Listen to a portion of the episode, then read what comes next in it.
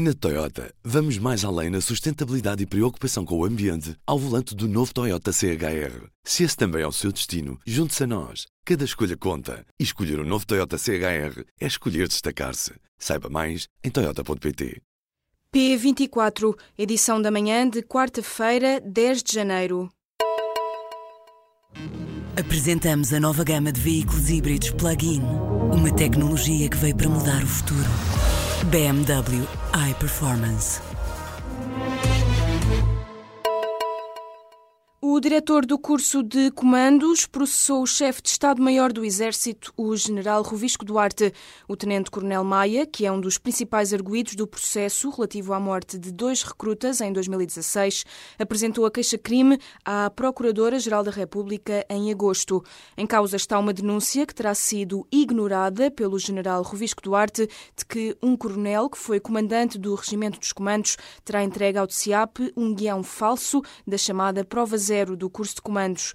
A confirmar-se, a falsificação do documento teria como objetivo responsabilizar os instrutores do curso pela morte dos recrutas Hugo Abreu e Dylan da Silva e não os altos oficiais do Exército. A Comissão Europeia avisou várias empresas britânicas para a possibilidade de um Brexit sem qualquer tipo de acordo. A informação foi avançada pelo diário Financial Times, que teve acesso aos memorandos enviados a empresas e reguladores de pelo menos 15 setores da economia britânica. Bruxelas alerta para a possibilidade de o Reino Unido se tornar num terceiro país e, sobretudo, de ficar sem direito a operar no mercado comum. Entretanto, o ministro britânico para o Brexit reagiu. Numa carta enviada à primeira-ministra, Theresa May, David Davis acusa a União Europeia de colocar em risco vários contratos em curso e de forçar as empresas a saírem para o continente europeu. Até à semana passada, mais de 80 médicos pediram exclusão de responsabilidade disciplinar pela alegada falta de meios e anormal funcionamento dos serviços. A informação foi revelada pelo presidente do Conselho Regional do Sul da Ordem dos Médicos. Os pedidos de informação sobre esta nova estratégia de defesa dos profissionais de saúde têm-se multiplicado nos últimos dias. Os pedidos chegam de várias especialidades, mas sobretudo de médicos que trabalham nos serviços de urgência.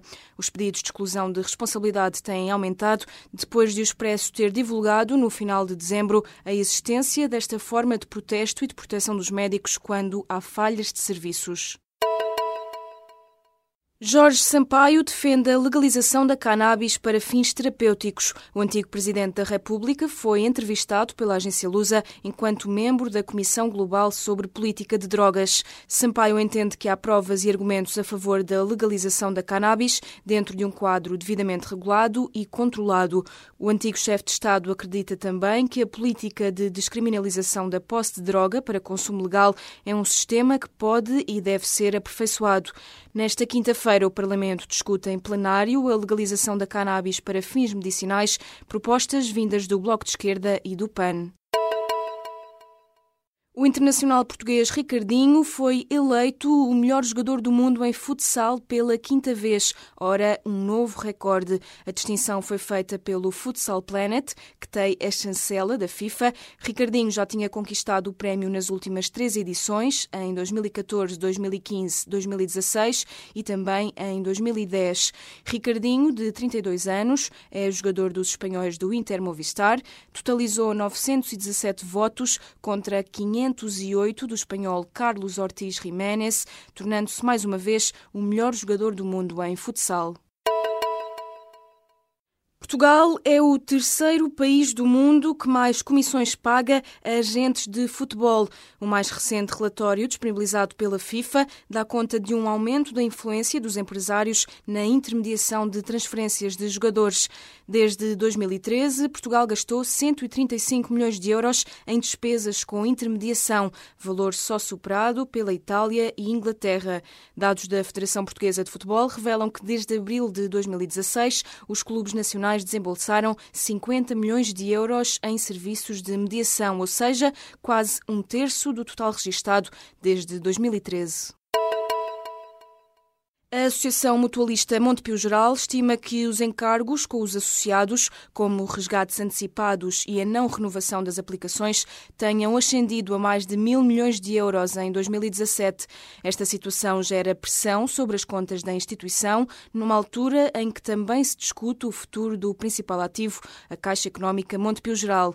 O provedor da Santa Casa da Misericórdia de Lisboa explica nesta quarta-feira, no Parlamento, os contornos do investimento que admite realizar na Caixa Caixa Económica. A reestruturação do capital do Monte Pio, com a entrada das Misericórdias, é de resto uma opção do governo de António Costa. A plataforma de apoio aos refugiados quer acolher em Portugal mil refugiados que venham de países de fora da União Europeia. Em causa estão refugiados que se encontram em campos de países como a Turquia, a Jordânia, o Egito e o Líbano. O ministro da Administração Interna já tinha anunciado no final de novembro que Portugal está disponível para acolher 1.010 refugiados a partir da Turquia e de outros países terceiros ao abrigo de um novo programa da União Europeia. Um juiz ordenou nesta terça-feira que Donald Trump reative parcialmente o programa de imigração DACA, ação diferida para as chegadas durante a infância. William Alsup ordenou ainda ao presidente norte-americano que continue a aceitar pedidos de jovens sem documentos que querem travar a deportação até serem resolvidos todos os processos pendentes nos tribunais. O juiz do Tribunal Distrital do Norte da Califórnia classificou a decisão de Trump de acabar com o DACA como arbitrária e caprichosa. O programa protege da deportação 800 mil jovens que chegaram aos Estados Unidos quando ainda eram crianças. A Proteção Civil alertou nesta quarta-feira para a chuva intensa, ventos fortes e agitação marítima que se vão registrar em várias zonas do país. O Instituto Português do Mar e da Atmosfera prevê para as próximas 24 horas precipitação intensa, com possibilidade de queda de granizo e neve. Além disso, está prevista uma forte agitação marítima com ondas até aos 10 metros. A Proteção Civil alerta, por isso, para o perigo de cheias e inundações em áreas urbanas e para a queda de ramos ou árvores. Há ainda risco acrescido de acidentes na orla costeira e de obstrução nas vias de circulação entre esta quarta e quinta-feira. Na Toyota, vamos mais além na sustentabilidade e preocupação com o ambiente ao volante do novo Toyota CHR. Se esse também é o seu destino, junte-se a nós. Cada escolha conta. E escolher o um novo Toyota CHR é escolher destacar-se. Saiba mais em Toyota.pt.